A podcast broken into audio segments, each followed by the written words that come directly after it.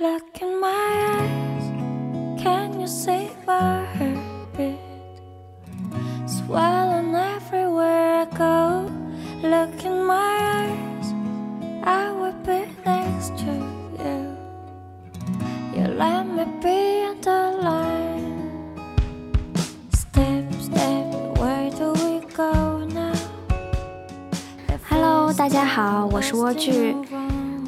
大家收听无限畅饮。这一期已经距离上一次上一期隔了还蛮久的，因为这段时间呢，也是在 还在考虑这档节目应该怎么进行下去。嗯，我现在开着空调，之前的几期录的时候都没有开空调。我不知道从哪里看来说，如果你开着空调的话，它其实会影响到你这个收音，嗯，所以我都忍受着酷热给大家录播课。但是现在已经六月二十几号了，快，嗯，六月下旬了，真正的夏天是真的到了。所以说，我对你们的爱就到这里了。这这一期是开着空调录的。我希望这一期我可以讲的慢一点，我现在正在刻意 放慢我说话的速度，因为前两期我自己听了一下，觉得我讲话怎么那么快呀？就啪啪啪啪，像那个机关枪一样，非常的激动，然后讲的又很快，我怕啊让大家觉得呢非常的紧张。嗯，我觉得大家如果听播客还觉得啊好紧张呀，这样子多难受呀。所以我现在尝试一下讲慢一点啊。那如果你不喜欢我讲的这么慢的话，请在 好了，我正常一点，请在评论区告诉我。嗯，这一期我就随心所欲的讲吧，没有什么主题了，因为呢。想尝试一下讲到哪里是哪里。最近先讲一下天气吧，small talk，好吧。讲一下天气，天气呢有一点阴晴不定。现在在啊，我生活在香港。我现在做播客不能呃 assume 说所有的人都知道我在哪儿，我是谁。嗯，告诉大家我在香港生活。嗯，然后香港最近呢就是天气呢很不稳定，经常下雨。而且就是可能上一秒没下雨，下一秒就开始下雨了，嗯，海边嘛，感觉雨水非常的充沛。然后我每天呢，经常忘记带伞，呃，然后可能去进地铁的时候没下雨，地铁一出来，哇，倾盆大雨，我就站在这个那边等，或者呢，就有的时候不得不冲了，因为等太久根本就没有停下来的意思。呃，于是就冲过去，然后冲到办公室，然后整个头发都淋湿了。而且最烦人的一点，我大家应该有都有这样的经历吧？就我最近不是很爱买那个芭蕾舞鞋嘛，就是那个呃法国的那个牌子叫 Repetto，是不是这么念？呃，念错了也不要怪我。总之呢，我就是买了那种，而且我特别喜欢白色的鞋子，然后我买了白色的芭蕾舞鞋。每我很少穿那双新鞋子，但是我每一次换上那双芭蕾舞鞋，开开心心的出门，好，外面全部都是湿哒哒的下大雨，然后我就要踩着我那双白色的鞋，嗯，在雨里面走来走去，我真的好生气啊！而且我特别担心有人踩我，之前就会有人踩我，就就人特别多的时候，咵的一下在你这个特别漂亮的白鞋子上踩上一个脚印，我真的心都会痛死，嗯，然后现在就变成。嗯，一穿白色的芭蕾舞鞋出门呢，必定是会下大雨的。而且夏天到啦，这个胃口呢好像也变差了。我跟我很多朋友都觉得，哎呀，胃口变得好差呀，就是吃不下什么东西。嗯，然后我又想起以前我们念大学的时候啊。一到夏天，然后寝室里面呢又没有那个空调，所以就特别热嘛。所以一到夏天，我们最喜欢吃的东西就是凉皮啊、凉面啊，就比较的好入口。嗯，但是香港呢也不太有这种东西，所以我就好长一段时间就是感觉身体呢似乎也不需要啊。那既然身体不需要，你就不要去强迫他吃嘛。但我经常就是会觉得说，嗯，怎么回事？我的身体是不是出问题了？我今天怎么只吃了这么点呀？这样就会变成说你其实不想吃，但是你又硬塞给你自己吃。然后这个东西，比如说我吃这个湖南菜不好吃，吃不下，我就会觉得说，哎，那我要不然再点一个别的，我换一个吃吃看呢？就导致虽然不想吃，但其实吃的那个量也没有减少。我就觉得，什么时候我们才能学会说尊重你自己的你自己的身体，对吧？就。他不想吃的时候，你就 stop，不要再给他喂东西了。然后他想吃的时候，你就，呃，尽可能的满足他。嗯，当然也不要去，就是纵容他，对吧？如果他每一天都想要暴饮暴食的话，你也不能纵容他。但当他同样的，当他不需要的时候，我觉得也可以缓一缓。但我犯的那个错误就是啊。给他，哎，你那 A 不行，那 B 呢？C 呢？哦，那那日料可以吗？韩韩国菜可以吗？以至于就是说，哎，这样子胃口变差的时候呢，也没有瘦，就还是老样子。我想，但是我最近有进步哦。有一天我去那个商场，我去太古广场。太古广场呢，就是香港这边一个很大的商场，还蛮高端的一个商场。然后我就去买冰淇淋吃。我其实不太爱吃冰淇淋的，但那天我就很想要买一个冰淇淋吃，啊，然后我就买了三种口味，啊，开心果、巧克力，还有还有一种是什么？可能是 vanilla，就是香草。反正呢，三种都不好吃，然后又特别特别甜。我我尝了第一口我就知道不好吃了，然后我又尝了第二个球也不好吃，啊，第三个球呢也不好吃。但是这个冰淇淋一个嘛，好像六十块钱吧，然后我就觉得说，那要不我唉忍一忍，也别浪费了，吃进去吧。但后来我转念又一想，那既然这个东西又不好吃，对吧？又胖，钱是已经花了，但是你又不爱吃，又不好吃，你还要把这个又甜，然后呃又很容易发胖的东西，因为怕浪费而吃进去，那才是真正的浪费吧？就是浪费了你的身体啊，浪费了你的心情。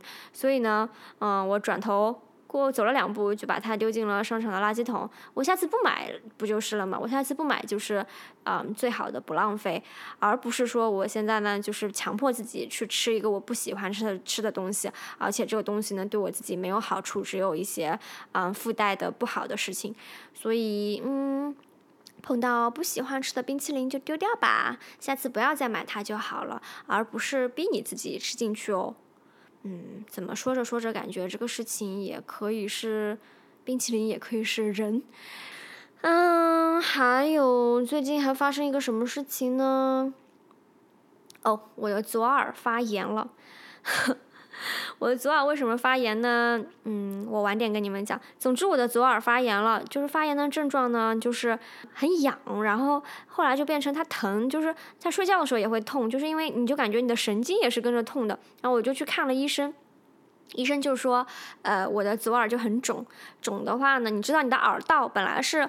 一个通道嘛，对吧？那如果它两边都肿了的话，嗯，就变成它就你的耳道就被堵住了。所以我左耳呢这两天呢听听声音都不是特别清楚，然后医生还特别好心，我那个医生很温柔的，他就给我开了病假单，开了两天的病假单。后来我跟我朋友聊天，我说，唉，我左耳发炎了。我朋友就说你是不是最近耳机用多了呀？然后我一想，对呀，我最近耳机用多了，我为什么这这么频繁的使用 AirPods？后来我一想，哎，因为呢，我开始听播客了。我我不是说我做播客之前从来不听播客的嘛？那现在好了呀，我我现在不是要从一个干一行爱一行的啊恨一行的人，变成一个干一行爱一行的一个人，对吧？所以我现在做播客呢，我就经常去听播客，然后确实有很多播客也很好听的。那么我就导致我。用耳机的频率增加了啊！原来原因在这儿。我用耳机的频率增加呢，就是因为听播客。然后我有时候上班的时候也听，对吧？摸鱼嘛，摸鱼的时候就听播客，塞个耳机听播客呀。嗯，也也不能算摸鱼啊，我现在得小心说话。所以就是在比较不忙的时候，也会在上班的时候听播客，那也算是摸鱼啦。然后呃，结果因此呢，得了。耳道炎，然后还开病假单，还要去请病假，因为摸鱼啊，请病假这个有点说不过去了嘛，所以就也没有去。嗯，现在耳朵也好的差不多了。嗯，耳朵不舒服的那几天啊，就左耳嘛，就一直一只耳朵不舒服，一只耳朵是好的。我就感觉我整个人啊只剩下左耳了，就是我只能感觉到我的左耳就特别不舒服，然后塞着，然后你整个人呢就是感觉你也不平衡，所以之前我就说嘛。你很舒服的时候，你是感觉感觉不到你的身体的，就直到你的身体、你的某个部位出了问题。你像我的耳朵出了问题，我整个人我感觉就只剩下那只耳朵了，就别的很舒服的地方，我的手啊，嗯，我其他地方我都觉得好好的，那我自然就感受不到它，我就只能感受到我这个耳朵。大家一定要珍惜自己的身体，你等到你感受到它的存在的时候，就是它出问题的时候。然后当它出问题的时候，那当然你现在还年轻的时候，对吧？很多东西都可以。可以很好的去，嗯，去 fix，你可以去去治疗，然后去复健，嗯，然后让它恢复到原本的这个状态。就你妈妈给你的东西是最好的，就是那那么好的一个东西，它抗议了，它你不舒服了，就是它抗议了嘛，因为你没有好好照顾它，或者说因为它出现了问题，它它在求救，它不是在抗议，就是在求救。所以，当你感觉到你的身体的时候，你一定要去去重视它，而不是忽视它给出的信号。嗯，那有一天它就会真的罢工，然后你就会非常的追悔莫及。所以大家一定要身体健康哦。嗯，夏天还有特别好的一点呢，是可以。吃荔枝，嗯，我周末的时候呢去深圳吃荔枝了，因为我的好朋友邀请我说他买了很多的荔枝，要不要去深圳吃荔枝？所以呢，我就从香港去深圳，嗯，跟我的朋友玩了一会儿，然后呢。嗯，在他家品尝了荔枝，特别特别甜啊！天哪，怎么会有荔枝这么好吃的水果呀？然后我小的时候特别爱吃荔枝，但是我妈妈跟我说，荔枝吃多了呢，就是比较还是比较容易上火，对吧？所以他就跟我说，哎，你一次啊只能吃四颗。嗯，其实对，就我们浙江买荔枝啊，我小的时候买荔枝都是很贵的，所以我现在也有一点怀疑，一半是因为我妈觉得，嗯。荔枝嘛，好不容易买了那么点荔枝，就是要多吃几天，就不要一天就一下就吃完了，也有这个原因。当然，主要还是因为上火啦。然后我朋友也跟我讲说，他说，哎。我另外一个朋友啊，他说最近买一斤荔枝要吃四天，就感觉自己老了。因为原本他跟我认识的时候，他吃荔枝啊、吃桂圆，就是买一斤就一下子一顿就吃完了。然后我当时震惊，我说你妈妈没有告诉过你吗？你这样子吃，你会你会便秘，会上火。然后他就这样的一个同学，这样的一个朋友，他跟我说他现在买一斤荔枝要吃四天才能吃完，所以我们就忍不住又再次感慨说，我们真的是变老了。对食物的需求就是大大的降低，嗯，然后小的时候夏天最开心的事情就是，嗯，爸爸会带我去那种小卖部啊，去超市啊，那种冷饮批发部去批发棒冰嘛。然后那个时候根本就不知道什么哈根达斯呀，可能也听说过吧，只知道那是一种很贵的冰淇淋嘛。所以就是那个时候，嗯，我爸爸每年都带我去。呃，批棒冰，然后就拿回来放到冰箱里面，然后就是想吃的时候就可以拿出来吃。那时候是夏天最开心的事情之一吧。然后那个，啊，那时候的棒冰有，嗯，火炬，火炬我记印象特别深刻，就是奥运火炬那个形状的嘛。然后一开，后来我记得就是刘翔得了冠军之后，嗯，还有一阵子是他代言的这个奥运火炬。那牛奶特别香，我感觉那奶香味，然后还涂了一层巧克力，什么两块多一个吧，批发一点，批发的时候可能便宜一点。然后还有光明冰砖，也是我们啊浙江人挺爱吃的，嗯，浙江的小朋友很爱吃的光明冰砖。然后我还还会还会吃那个旺旺碎碎冰，嗯，也会买，就是就是一些糖水，对吧？然后一人一半嘛。还有那个大脚板，嗯，后面可能也会有一些新鲜的别的。棒冰吧，反正就是一些冷饮，然后就就经常会啊午睡完，然后拿一个冷饮吃，就觉得这是夏天特别开心的事情。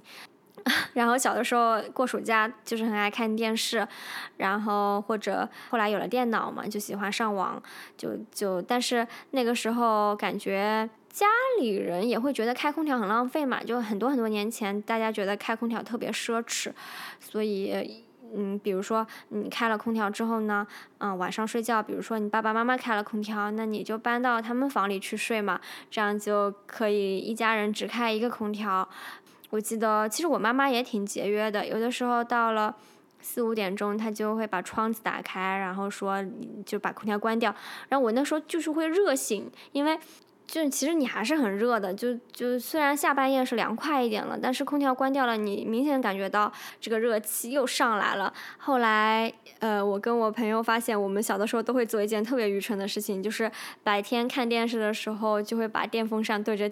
对着电视吹，因为因为夏天的时候看电视，你一看一个小时、两个小时，那个电视就是非常的烫。因为以前的那种古早的电视就是跟台式电脑一样，它就不是那个液晶屏的嘛，它后面有一个很大的脑袋，然后那一块你一摸就特别特别烫，所以我们就又怕电视烧坏，就小时候就特别单单纯。又怕电视烧坏，然后又又想要看电视，就是就不想关掉它。那我就拿着那个电风扇对着电视机的对着电视机吹，帮它散热，然后自己热的要死，自己就在那流汗，觉得 OK 我没关系，我不会热坏，但电视机会热坏。然后电视机热坏了就会被爸妈骂，而且他们会发现你看了好久好久的电视。所以我们都是把风扇对着 电视机吹的，特别特别傻。哈，后来我去了美国。然后就发现哇，美国人的日子也太爽了吧！哇，人家真的是比我们富裕太多年了吧？就冷气开的特别低，而且冷气就是那种嗯二十四小时开着，任何一个地方都是这样。然后关键是就是冷气跟暖气中间就是是就中间不会有空白，就是要么就是开着冷气，要么就是开着暖气。就美国人就是非常的受不了 一点点头疼脑热啊。就没有过度，就是反正总得开一样，反正人家就是有钱任性嘛。然后后来就是习惯了那种日子之后，就再也回不去了。所以现在呢，我只要一点点热啦，我就要热死了，我就要开空调；一点点冷了又不行了，要冷死了，就非常怕冷又非常怕热。嗯，然后小的时候就非常耐忍、耐冷又耐热，唉，就感觉嗯，终于过上点好日子了呀，就没有，当然也是花了很久时间才克服那个心理负担，说 OK。呃，我想要开空调的时候，我就可以开。我我我可以交我自己的电费，然后，但现在回家还是会会有这个心理负担，会觉得说，OK，爸妈会不会觉得说我太浪费了？嗯，就这么小的一个事情，仍然是要纠结很久啊。但是可能做成年人很很 amazing 的一点就是。自己交电费，想开空调就开空调，想，嗯，想看多久的电视就看多久的电视，想什么时候睡觉就什么时候睡觉，嗯，这点还不赖吧？哦，对了，而且，嗯，五六月份其实是芍药的季节嘛，呃，我买芍药已经坚持很多年了，可能好多好多年前，因为美国其实还挺常见芍药的。呃，美国到了四五月份吧，大概因为芍药的花期也挺短的，一般就是四月到六月嘛，所以就每年都会买。然后我每年会去那个 Whole Foods，嗯，买那个芍药，呃，我记得可能十几刀吧，就是大概六七十块钱人民币，大概有五个球。然后我当时就买不起十个，因为感觉十个好贵，每一次都只买五个，然后就要在那个超市卖花的地方啊挑很久啊，因为我到底要白色的多呢，还是要红色的多呢？就是非常的甜蜜的负担吧。然后我当时的男朋友呃现在已经分手了，呃，然后有时候就没有车位停嘛超市，然后他就会在外面绕一圈绕一圈等我买芍药，就是我是专门去买芍药的，但是呢。我就在那里纠结，我到底要粉色还是要白色，还是粉跟白都要有？然后拿起这个又放下，拿起那个又放下，想要挑到最好的芍药。然后他就会问我，他说你好了没有？然后我就说没有，再绕一圈吧。然后 他这就是我们以前夏天每年的保留曲目。那到了香港之后，我也有在买芍药，嗯，香港的芍药，当然我没有去特别特别好的花店买啊，因为香港那种贵价的花店实在是太贵了，我实在是买不起。我有见到过，嗯，特别好看的芍药。有一次呢，那个时候我记得是一九年吧，我应该是加班加的特别狠，那时候就是工作很忙，然后我我的同事呢也是我的好朋友，他就说。我带你下去走走吧。我们在那个一个商场里面上班，就是写字楼下面就是一个比较不错的商场。他说说你你是不是很累啊？我带你下去走一走。然后我们就去花店，他说你看看花嘛，心情会好一点。然后那天我记得花店里就有芍药，特别漂亮。那那个芍药是我看过最漂亮的一个芍药了，就是很大，它比我平时看到的普通的芍药大一倍。很大很大的一个碗那么大，然后又很圆，就是非常的规整，就开出来就整一个就是很圆很圆又很大的一个非常漂亮，然后很生机勃勃的一个芍药，然后因为。养在那个店里嘛，所以就是也没有剪得很短，所以就是又高，嗯，然后状态又特别好的，很饱满的一个芍药，然后我觉得哇，真的好美哦。然后，啊，这个时候我看了一眼价格，一百九十八一支，然后我就跟我朋友说，走吧，我的心情没有变更好，心情变更差了。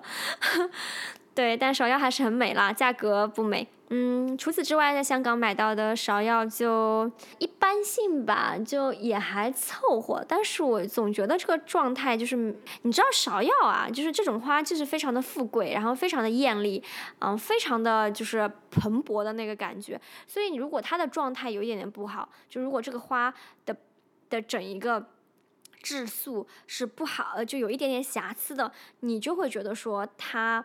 像是生病了，就是非常明显。如果别的花的话还没有这么明显，但因为它本来应该是一个特别饱满的一种花嘛，然后特别完美的，就是那种很富丽堂皇的那个感觉，所以它只要有一点点状态不好呢，嗯，就特别明显。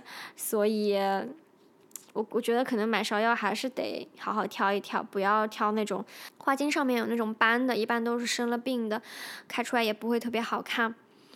嗯，现在我的桌子上就摆着昨天买的芍药，因为芍药它而且就是开的特别快，就是你你一眨眼它就它就全开了，然后它保持起来呢也没有没有几天的，嗯，所以其实还是挺娇贵的。哎，看它长那个样子，还能不娇贵吗？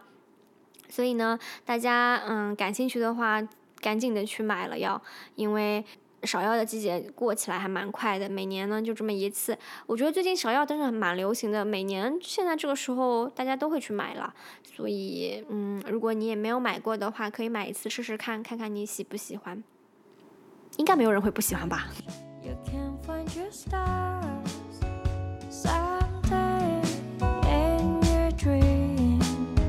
变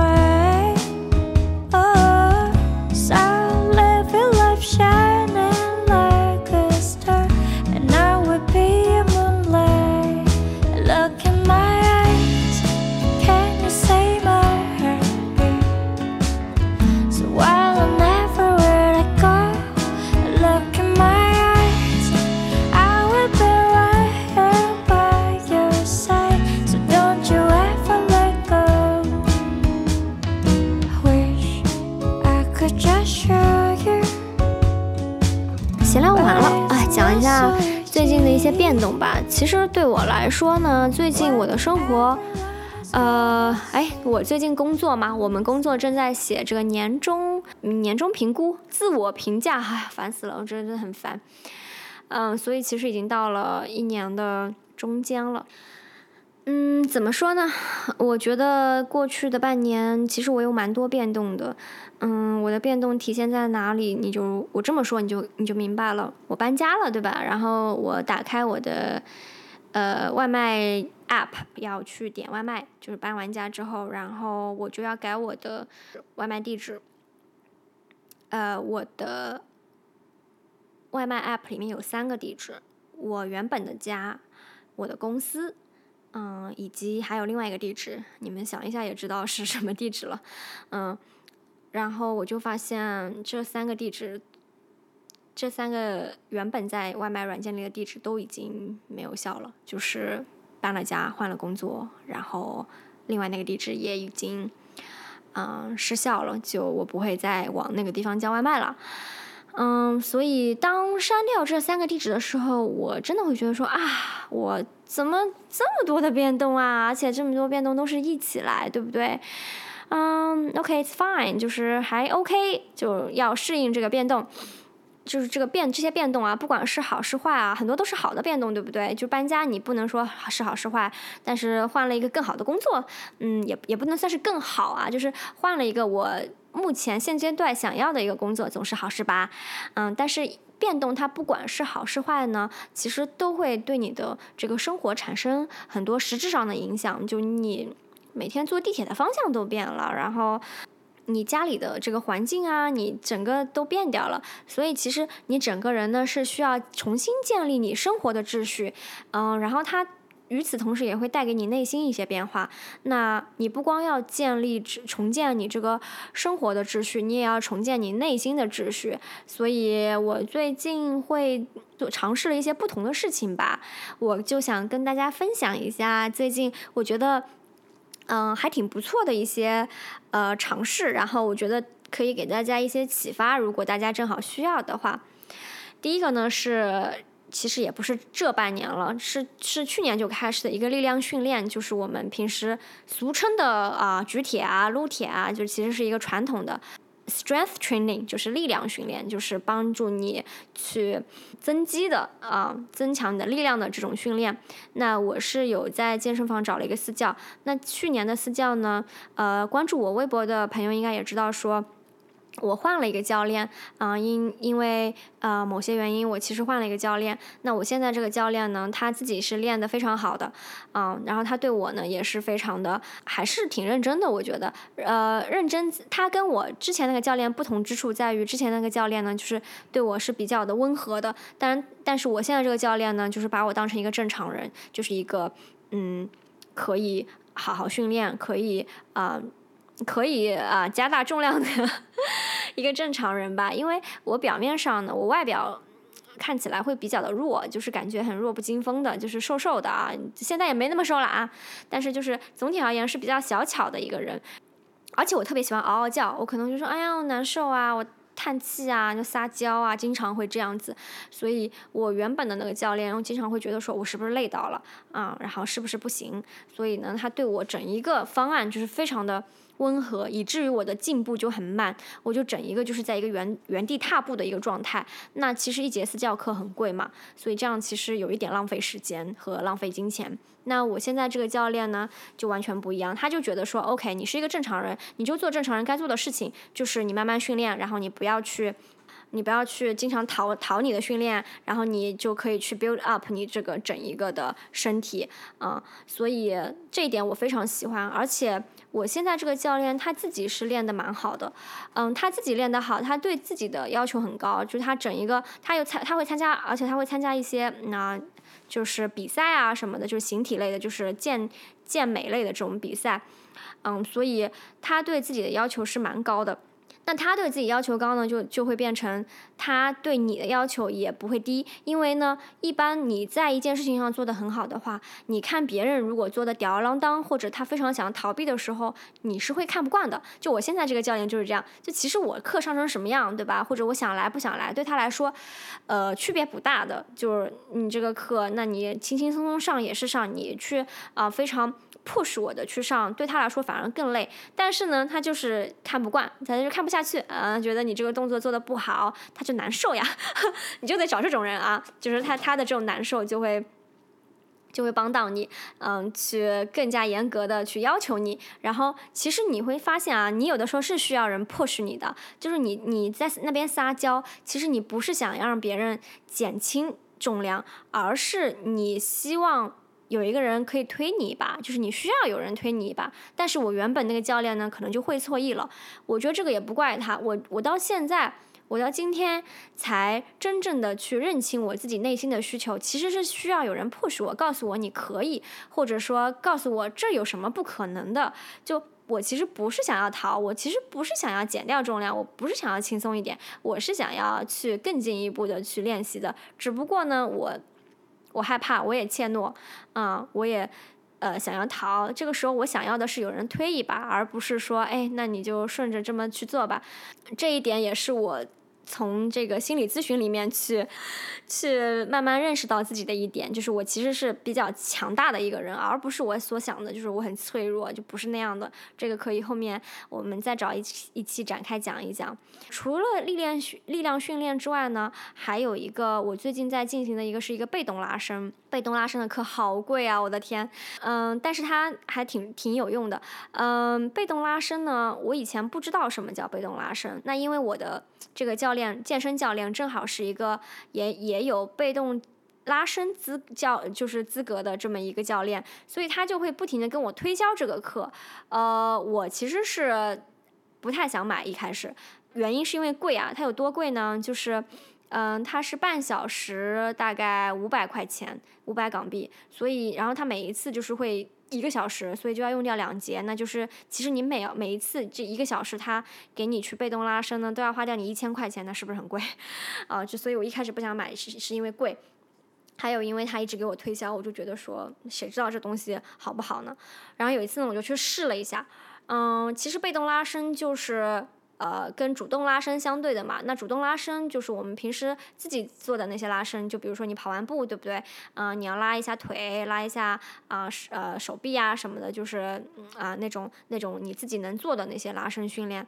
那被动拉伸的意思呢，就是教练他会给你。拉伸你的肌肉，它帮助你辅助你去拉伸，甚至说，哎，也不能说是辅助，其实它就有点像按摩啦，就是一种运动运动后的那种按摩，运动修复类的按摩吧，就是它会，嗯，像它会用它的手来把我的整一个身体揉开，就把我的肌肉。呃，拉开，然后就会让你更放松。因为我整个肌肉是特别紧张，尤其是肩颈这一块儿，因为一直坐办公室嘛，坐在那儿或者一直玩手机，所以我的呃肩膀跟脖子这边真的非常的紧张，非常的酸。所以他每次啊，让我健身的时候沉下我的肩膀，我就没有办法沉下来，因为我这边就是有一股。力量就把它拉着，那就我身体内的那股力量是拉着拉住它的，所以我没有办法放松。那它整一个拉伸的过程就像按摩，他会用他的手肘啊，或者他他的手，就是把你的这些肌肉都碾开了。我是这种感觉，就非常的痛。其实，嗯，然后一开始的时候我还特别不不吃力，然后也不不啊不习惯，所以我就会啊在那里鬼哭狼嚎呀，就是 嗷嗷叫，真的是嗷嗷叫。我都感觉特别丢脸，然后后来慢慢习惯了之后，真的很舒服。就是它，嗯，像它的手就像一个泡沫轴一样，就是你想象把你全身都，呃，全身的肌肉呢都都摊成饼一样的去摊开，然后你就会得到放松。嗯，然后你回家睡觉，你就觉得那天晚上睡得特别好。然后我第一次试验的时候，他是给我弄了半边，他说我右边比较紧，所以他把我右边的右边的呃肩颈、右边的手臂、右边的腿就拉了一下。然后左边就不动，结果拉完之后，我整个人就特别难受，因为我感觉我右边就整个放松了，然后我右边的肩膀是往下沉的，然后左边肩膀是掉在那里的，特别不舒服。我就知道说，哦，原来，嗯，这个这个钱确实花的值。但真正让我下定决心去做这个被动拉伸的是，嗯，我听了一个播客，这个播客，哎，我也推荐给大家，它叫《纵横四海》。嗯，他会讲一些书啊，然后讲一些心理学的东西，就可能就着重介绍一本书，嗯，然后那些书呢都是呃关照你的内心，或者说一些精力管理类的啊这种这种书，嗯，他揉得很碎，讲得非常的好，我觉得。有一期他就讲到说，他也在被动拉伸。我的我的教练，我的健身教练就一直说，他就说你的身体非常的紧张，比如说你的肩膀很紧张，你怎么这么紧呀？他就经常说你怎么这么紧呀？那一方面他当然是想让我买课，但我自己真的能感觉到我很紧，就是我的肌肉非常的紧，非常紧张，尤其是我肩颈这一块。但是其实我的腿呀、我的手臂啊都很紧。他就说你怎么这么紧张？那那个播客就是说，他就说，他说拉伸呢就是释放你身体的紧张，但是你身体的紧张呢跟你心里的紧张其实也都是连在一起的。就你心里紧张，反映到你的身体上就是你身体紧张，然后你身体紧张呢，其实你心里也会更紧张。就是这两个东西啊，就是啊两大恶魔，就是互相助长气焰的那种感觉。我其实感觉我内心也是非常紧张的，就是一直以来我都是一个挺紧绷的人。我努力的去学习放松，但是我始终就是感觉内心有一个力量是揪在一起的，所以我的心跟我的身体都那么紧张。所以那天我听到那句播客里的那句话之后，我就觉得说，好吧，我要去拉伸了。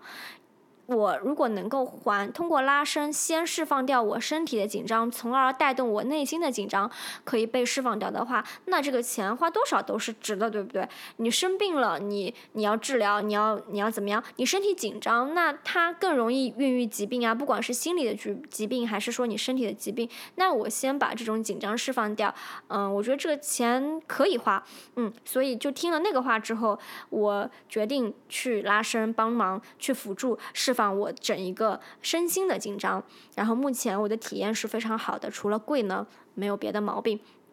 但我现在还在去，还没有去了解它跟按摩到底的区别在哪里。但是呢，我比较放心，就是一些啊有一些专业知识的，呃，通过专业训训练的这种教练来帮忙做呢，我会更安心一点。所以虽然它比按摩其实贵很多，嗯，所以目前呢，我还是是在这个健身房让教练帮我做这个被动拉伸的。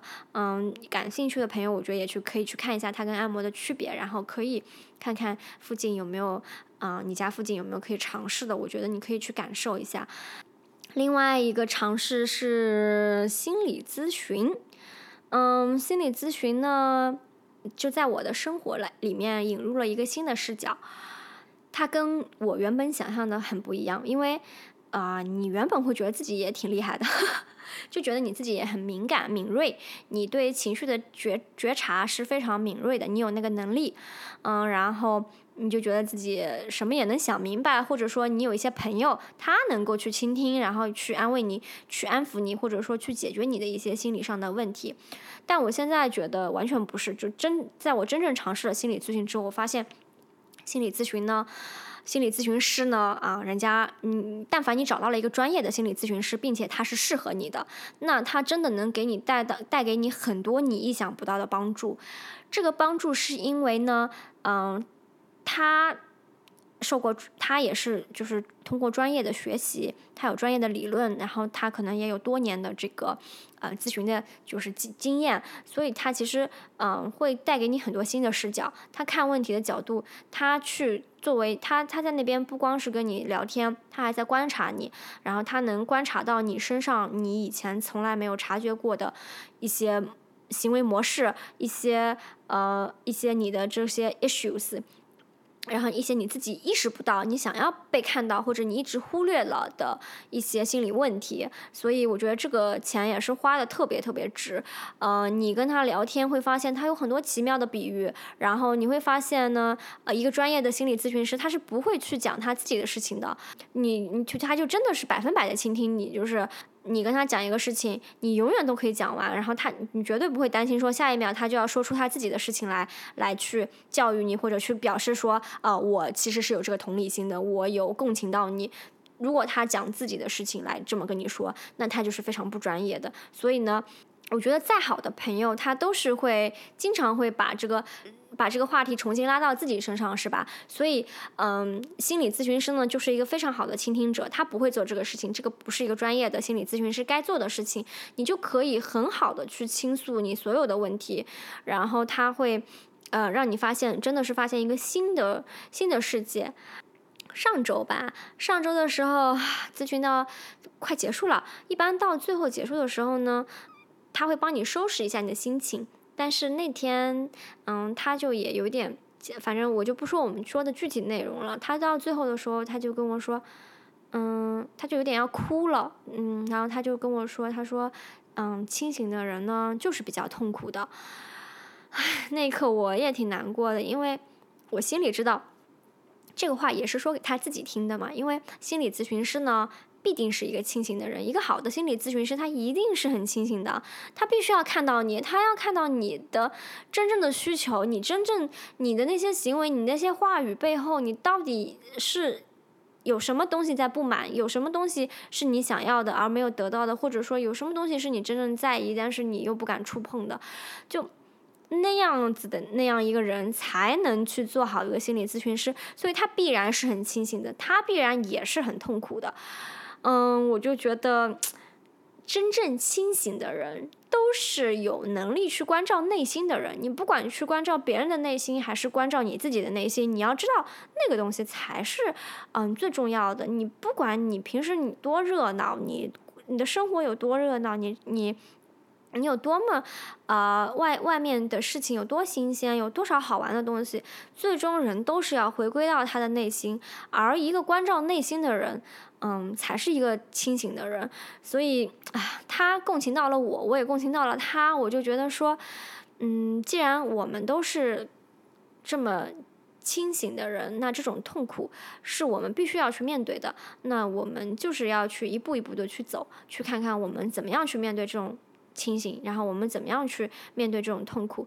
所以这个心理咨询也是一个啦。我觉得心理咨询呢，我会找一期去讲一讲。那我目前还在积累一些素材，嗯，但是目前来说体验还 OK 啊。然后他会从从不同的角度去解读我生活里发生的事情，我过去发生的事情，或者我一直以来我内心的这种不安跟担忧吧。还有做的一件新事情就是做播客嘛，嗯，做播客的契机其实非常的简单，也是我忘了看了一个什么视频吧，然后那个人就说，那个博主就说建议大家去做一档一档自己的播客，因为播客这种呢，就其实就是一个小小的 project，你要从头负责到尾，嗯，一般你自己去做，你没有团队对吧？那你就要选题，啊，创立账号呀，选题，啊，录录音，录音好了要剪辑，剪辑好了要去写 show notes，然后要上传，各种，就是你要全方位一条龙的去做出一个东西来，这个东西就是你的作品。那平时你做工作啊，或者你做什么，你可能只负责一小块儿，你就是一个小小的螺丝钉。但是做播客呢，就是你要从头到尾去跟一个东西。那这样子呢，呃，其实是对你各方面的能力是有一个呃要求，或者说是有一个培养的。那我自己去做了一期呢，也真的是体会到了这种感觉。就你从零到一这一步，嗯。你会遇到一些你没有想到的困难，然后可能你的学习能力很强，嗯，你会比较顺利，你也可能就是不是特别擅长，然后呃需要需要反反复复的去解决一些困难，所以这个东西对我来说也是很有意义的，嗯，然后包括我的声音，嗯，然后我的一些观点，我的一些啊小小的故事可以。通过这种方式去传到大家的耳朵里面，然后大家愿意花时间去听我的播客，对我来说都是一种非常正向的反馈，然后是一种影响力吧。我觉得，就是我，我不是说我是一个有影响力的人，但是每一个人都会影响到你身边的人啊。那可能有一些人他会影响到更多人，对不对？那。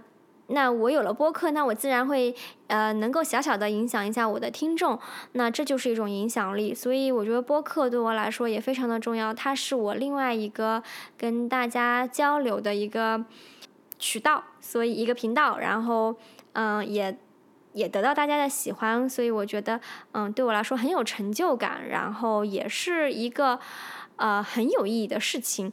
我跟我朋友聊了一下，然后我朋友周末的时候还在车上。嗯，放了一些别的播客给我听，然后呃，我那是我第一次在车上听播客，因为我没有车嘛，我没有汽车，嗯，所以我一般都是上下班路上用手机听嘛。然后那个是我第一次在车上听播客，感觉也很好啊，因为我知道很多呃朋友是在车上的时候会听一些播客，然后我就会想象说，哎，大家会不会在车上听我的播客呢？然后我朋友说，哎，你的播客我们就是在车上听完的，我就觉得 又尴尬。然后又觉得也挺开心的，因为朋友，嗯，我没有让朋友去听，我不会把那个链接甩给朋友说啊，我更新了，你赶紧去听，不会这样。但是他们都都有自己主动的去听，嗯，这对我来说是一种特别特别大的支持，我觉得好开心啊，嗯，当然也觉得很尴尬，嗯，这一些就是我最近的一些小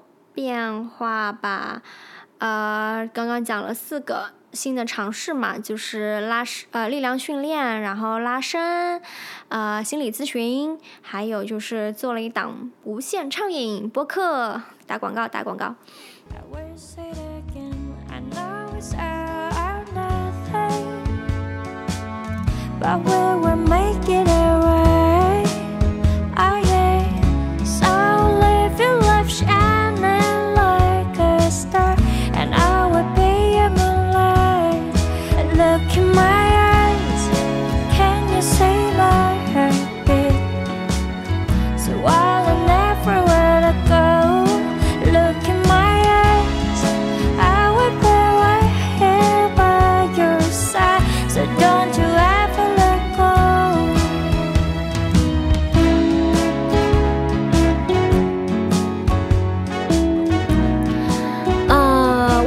这些尝试有一个很大的原因是，嗯，我想到啊，我原本工作特别忙，然后有大量的重复性的工作的时候，我最害怕的是什么？我最害怕的呢，是我每一天都在重复前一天，我手上的工作是重复性的。嗯，一家公司发了债，然后第，然后又要发一笔债，然后下个月又要发一笔债，然后我们就在原来那套文件上呢缝缝补补又三年，缝缝补补又三年的意思就是说，嗯，原本就比如说你做了一套文件出来嘛，然后下一次呃要做一个类似的事情的时候，你就拿那套文件出来，把里面要。更新的一些关于本次项目的内容抠掉，然后重新填一些新的。除此之外，其他东西大家都会呃 prefer 不要去动，因为这样效率最高。所以你就一直在重复做这些事情，然后你就觉得你每一天都在做重复的事情，然后你每一天都在重复昨一昨天，那你过五天就跟漫长的一天一模一样，就是你一周五天，或者甚至你加班嘛，你就七天，你七天都在做同样的事情，然后这样子你看似过了一年，其实你只过了漫长的。一天，而这一天由三百六十五天组成，所以我就非常的警惕这种重复性吧。所以我就是说，生活里面可能引入一些小小的，嗯，不同的这种因素，然后它带它它它让你的这个生活起了一些小小的变化，那你就不是在重复。因为说起这个，也是因为呃我。上一家律所的老板，嗯，就约我吃饭，然后我就想起我三年前去他那边面试的时候跟他说的话。我记得他问我啊，你为什么想要离开这间律所呢？这间律所指的就是我第一间律所嘛，就是我刚刚说我在里面做了很多重复的工作。那个时候我已经做了将近一年了吧，就是也学会了很多东西。然后老板就那个当时我的老板就问我，当时还不是我老板的这个合伙人就问我，他说你为什么想要离开这家律所？我跟他说，其中很大的一个原因是因为我现在做太多重复性的东西了，嗯，我就是。代替这个公司要发债，我是公司方的律师，所以我的我其实就是在做一个文件，就是大家大家都知道招股书对吧？然后发债嘛，其实也有招债书的，所以就是一直在改那个东西。我就跟他说，我说我在这边呢，其实一年了，我该学的都学了，但是我看了一下第二年的同同事，第三年的同事，呃，甚至第三年的同事，可能接下来我要做的事情跟我第一年要做的事情呢，呃。差不多，然后只是说我可能啊速度更快了，或怎么样，我就跟他说，我觉得我已经准备好了去做更难、更难的事情了。那为什如果我留下来，我两年、三年仍然在重复我的第一年，然后我才有机会做更难的事情，那这不是浪费我的生命吗？就是。我现在就已经可以做更难的事情了，我为什么要等到三年之后呢？两年之后呢？对吧？一年之后呢？哪怕一年也很宝贵呀。所以，呃，我就说我想要呃去他这边，是因为这边会有一些新的机会，我能看到的，学习做交易文件的一些机会。所以，嗯，这就是我想要呃走的其中一个原因。所以，他的这个核心还是说。嗯，我不想要去重复了。哎，讲一下大家最近都在说的大环境吧。现在整个环境还是非常的差，常常在小红书看裁员日记嘛。嗯，就是很多投行的，嗯，或者四大的或者 IT 的。人如果被裁了呢，他们都会说嘛，都会写，然后说今天被裁了，然后或者有些人已经被裁了半年了，就会在上面写日记，说今天吃了什么，干了什么，今天有没有准备面试，有没有，呃，有没有有没有去面试，嗯，我就经常看这个，是因为呢，嗯，就整一个市场呢确确实特别差，因为经济形势很差，导致了就整一个就是环境呢都是在裁员的一个状态，那。美国、香港、内地都有在裁员，有一段时间就是搞得人心惶惶的嘛。那现在还都还在继续，所以也不知道啊什么时候就是会轮到谁。然后身边也有朋友经历过这些，然后也不知道如何去安慰他们，只能尽量的就是呃在他们需要的时候呢，尽量的去提供一些力所能及的帮助。那我自己也是 经常开玩笑说，我现在就是草木皆兵嘛。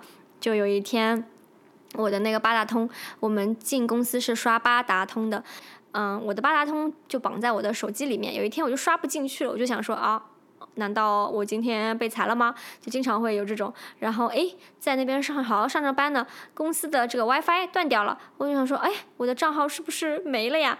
我会这样的，也不是没原因的啊，因为我其实是目睹了一些裁员的，就是亲身亲亲眼目睹、亲身经历在我的周围发生，所以呃，对我造成了一些 创伤吧。但是，呃，这个事情就如之前所说啊，就是你，你不是说你今天工作努力一点就能避免的这个事情，啊，也不是说你今天多跟老板刷刷存在感，多，嗯，多笑一笑，多跟他拉拉家常就能改变现在这个局势的，因为现在这个显然整个环境的这个情况不是你能左右的，然后你尽量当然做好你自己的事情，但是呢，呃，其实我会认为你。做这些事情呢，会对整个形势不会有什么逆转。假设假设它要发生在你身上的话，就其实是你做什么都不太有办法能扭转局势的。其实还是要保持一个好的心态，就是。该吃吃，该喝喝，尽量就是节约一点，节省开支嘛。尽量不要买太奢侈的东西，不要去把你的现金再去投到一些，啊一时半会拿不出来的呃地方啦。然后，但话是这么说啦，也是经常就是虽然常常给自己敲警钟，但是看到喜欢的东西还是很想要买。然后，呃，为了缓解内心的紧张，还是掏腰包买了这种。贵价的拉伸课，那怎么办呢？嗯，就尽量吧，尽量吧，尽量的勒紧裤腰带啦。但还是在稍稍的享受享受一点点。那我也希望大家可以，嗯，在这一波不太好的局面里面，能够在在你的小小的天地、小小的，嗯，就是遮风挡雨的这个地方，能够。可以啊，安全吧，可以安全的度过，让我们一起安全的度过这个周期。最近也比较啊努力去提醒自己的一点是，任何事情都是一个 process，就是都是一个过程。就是我一直都不是一个相信灵丹妙药的人，我不会相信特效药。你告诉我这个东西是特效的，我就会对这个东西保持怀疑的态度。事情就是这样子的，就是你很多事情你要改变，嗯，或者说你，嗯，想要解决一个问题，其实都是一个很漫长的过程。你要接受它是一个过程。我因为我本人是一个很急性子的人，如果出现一个问题，我真的很想要，就是出现一个漏洞，我就很想要立马就是把它堵上，就是咵的一下就堵上去，就觉得嗯。堵住了，立马就好了。比如说我掉了一个东西，我就想立马出去买一个一模一样的回来，就是这种这样子一个人。但我后来就发现很多问题就是不是一蹴而就的，就你一定要去慢慢的忍受那个煎熬的过程，然后要去 等待，有耐心，发生一点点的改变。嗯，所以我希望大家都多一点耐心，去给你自己一点时间。嗯，每一天改变一点点，每一天做一点小小的变动，来帮助你区分今天跟你的昨天，然后让你的明天也能跟你的今天区分开来，让我们过五天就真的是五天，而不是漫长的一天。讲点轻松的吧。最近在看一个新的 Netflix 的美剧，也不是新的，其实它已经完结了，第四季已经完结了，但我还在看第二季。呃，就是 Never Have I Ever 这个剧，我之前没看，是因为它的中文官方名字叫《好想做一次》，所以尽管它因为更新了新一季嘛，所以在这个。Netflix 上已经推到香港的 Top 十的节目，我都一直没有点开来看，因为我以为是那种四分的那种小妞电影什么的，就非常无厘头。看到微博上很多人都在说，哎，这个什么什么好看，什么什么。然后我想说，Never ever have I 啊，Never have I ever，Never have I ever 很好看。那我想说，哎，我也找来看看吧。我一看啊，这个就是好想做一次吗？哼，所以就开始看了，然后第一季就开始停不下来了。就是你把它想成一个还挺爆米花的一个美剧吧，就它是很适合下饭看，嗯，比较轻松的，因为它讲的是一群美国高中生美国高中生的故事。那这个女主呢，她是我尽量在呃不剧透的情况下聊一下吧。简单的聊一下。女主是一个印度小姑娘，然后在美国生活，然后妈妈也在美国，然后爸爸去世了。那爸爸去世这件事情呢，对她造成了一些创伤，但是她其实不知道怎么去应对这个创伤，但这是一个巨大的创伤嘛，所以她在里面也有一个也有一个 therapist，就是也有一个咨询师在帮助她去解决这些问题。然后这个咨询师的角色也挺可爱的，呃，是一个黑人大姐。美国高中生这个女生呢，成绩很好，但是成绩好呢，在美国高中里面呢，就不一定是 popular 的，反而大家可能会觉得是，就大家可能不是很看重这个，大家反而会觉得说，啊，你这个运动很好，嗯，然后你很酷，就你不酷，就是你学习好，并不代表你酷。这女生呢，就是大家公认的不酷的，但是呢，她跟两个男生产生了一些情感纠葛，其实那两个男生都爱上了她，那一个呢是。长得特别帅，然后还带一点日本裔的呃日本裔的这个混血，然后呃是游泳队的，非常非常帅，非常非常 popular，就是大家认为的非学就是所有人都认为他很酷的这么一个人，也爱上了他。嗯，然后另外一个呢是成绩特别好，以前是死对头的。就欢喜冤家那种，冤家对头，嗯，然后家里特别有钱，也不知道为什么跟他们上同一所公立高中啊，我忘了，反正就是都喜欢上了他，然后一个典典型的白人小小男生吧，嗯，然后也由此引发的一系列的呃关于爱情、关于青春期、关于友情、关于亲情，然后关于这个少数族裔在美国的生活的呃这么一个剧吧。嗯，挺轻松的，但是也探讨了很多问题，包括这个女性主义的问题。嗯，但因为这总体而言还是一部轻喜剧的设定，所以它还是比较的浅尝辄止的，对很多问题。嗯，但我觉得那样也就够了。每一个剧的这个定位都不同，到到这里点到为止也是蛮好的。嗯，所以大家如果。觉得无聊的话，可以去看一看喽。我觉得还挺适合在吃饭的时候啊，或者放松的时候去看一看的。嗯，然后它已经出了四季了，我忘了是不是完结了，可能是完结了，我不确定。但是大家如果剧荒的话，可以跟我一起看一看。我现在看到第二季了。还想讲的一件事情是我最近发现，嗯，衣服的面料是真的很重要。我妈是一个对生活品质还是有一定要求的人，所以她对衣服的面料。要求很高，就他以前我们去店里买衣服嘛，他经常会翻那个标签去看这个呃衣服是什么面料的。然后后来网购，他也一定会要让我去问，或者他自己一定会去问这个淘宝客服，说你这个衣服是什么面料的。他最讨厌的面料呢，就是聚酯纤维，就他就觉得说，哦，这种东西啊，手感很差或者怎么样啊。然后买皮呢，就会说这是不是真皮啊？就我妈妈对面料的要求特别高。那我以前觉得她烦死了，因为我看一件衣服，我说这个衣服好好看呀，我想要买。我妈一看，好，聚酯纤维呀，那我就买不了了，我就我就要死要活，我就一定要穿那个衣服。我妈就说这聚酯纤维是真的不能买，所以我小时候就很恨这个面料党。那直到最近呢。嗯，我刚刚不是说大环境变差，我在省钱吗？就以前可能还买了一些贵价的裙子，现在呢，就是有时候心血来潮嘛，就说哎呀，我要淘宝，我要去买一些。便宜的裙子穿，然后在淘宝上呢，我也尝试去找那个商品描述里的那个面料，呃，也有去问客服那个呃这是什么面料的，然后那些客服呢都会告诉我一些我从来没有听过的，因为我现在就是知道棉是好的，真丝也是好的，对吧？真皮当然也是好的，但然后聚酯纤维面料中的这个垃圾，坏蛋中的坏蛋，千万不能买聚酯纤维，这是我从我妈妈那里学来的常识。但除此之外呢，我就真的不知道了。那你知道现在啊，人家这个面料也也在发展，对吧？已发展出了很多新型面料，所以他们经常会说一个我没有听过的呃词，然后就跟我说啊，很舒服的这个东西，啊什么什么一些什么涤纶啊，我不知道那些是什么。然后我就说说好，那就买吧。买回来呢，这个衣服啊版型是挺好的，然后款式也很漂亮，但是呢。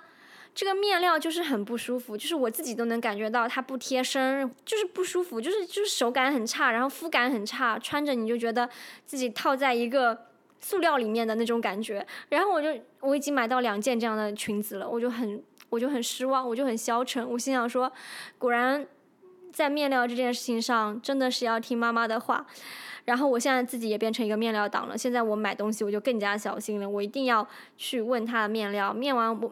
面问完面料，如果他面完问料，好搞笑。问完面料呢，如果是一个我没有听说过的面料呢，我还要去呃查一下这个东西到底是怎样一种面料，然后它到底适不适合做成衣服，是穿在身上到底舒不舒服。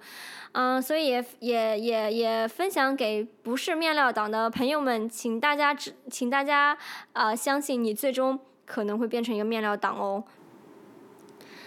好，那本期节目就到这里结束了。嗯，这一期大概就是一个简单的闲聊，也没有什么主题。我不知道大家是不是喜欢这样的风格呢？嗯，如果大家喜欢的话，我们以后中间都可以穿插一些类似的呃节目给大家听。再次感谢大家对无限畅饮的支持，谢谢大家花时间倾听我的一些想法，然后，呃，一如既往的，请大家在评论区多多留言，请大家告诉我你的生活里面最近，呃，有一些什么新的尝试呢？嗯，可以是很小很小的事情啊，然后。你最近在这样的市场环境下，你过得还好吗？你是不是焦虑呢？你有没有遭遇一些重大的变故？啊，如果有的话，我希望你能，呃，尽快的，也不是尽快吧，我希望你最终，呃，能够收拾自己的心情，然后我希望这个环境可以变好，然后我希望你能得到更多的机会，我希望你的机会就在它来的路上。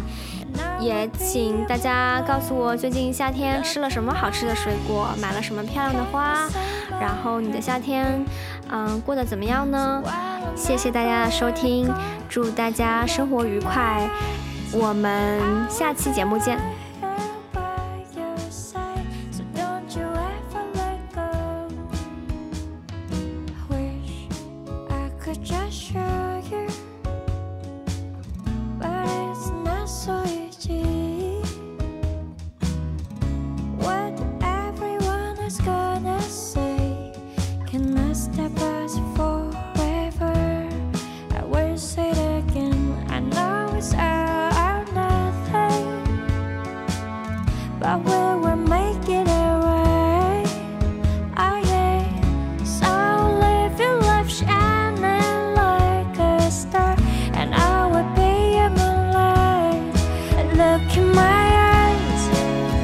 say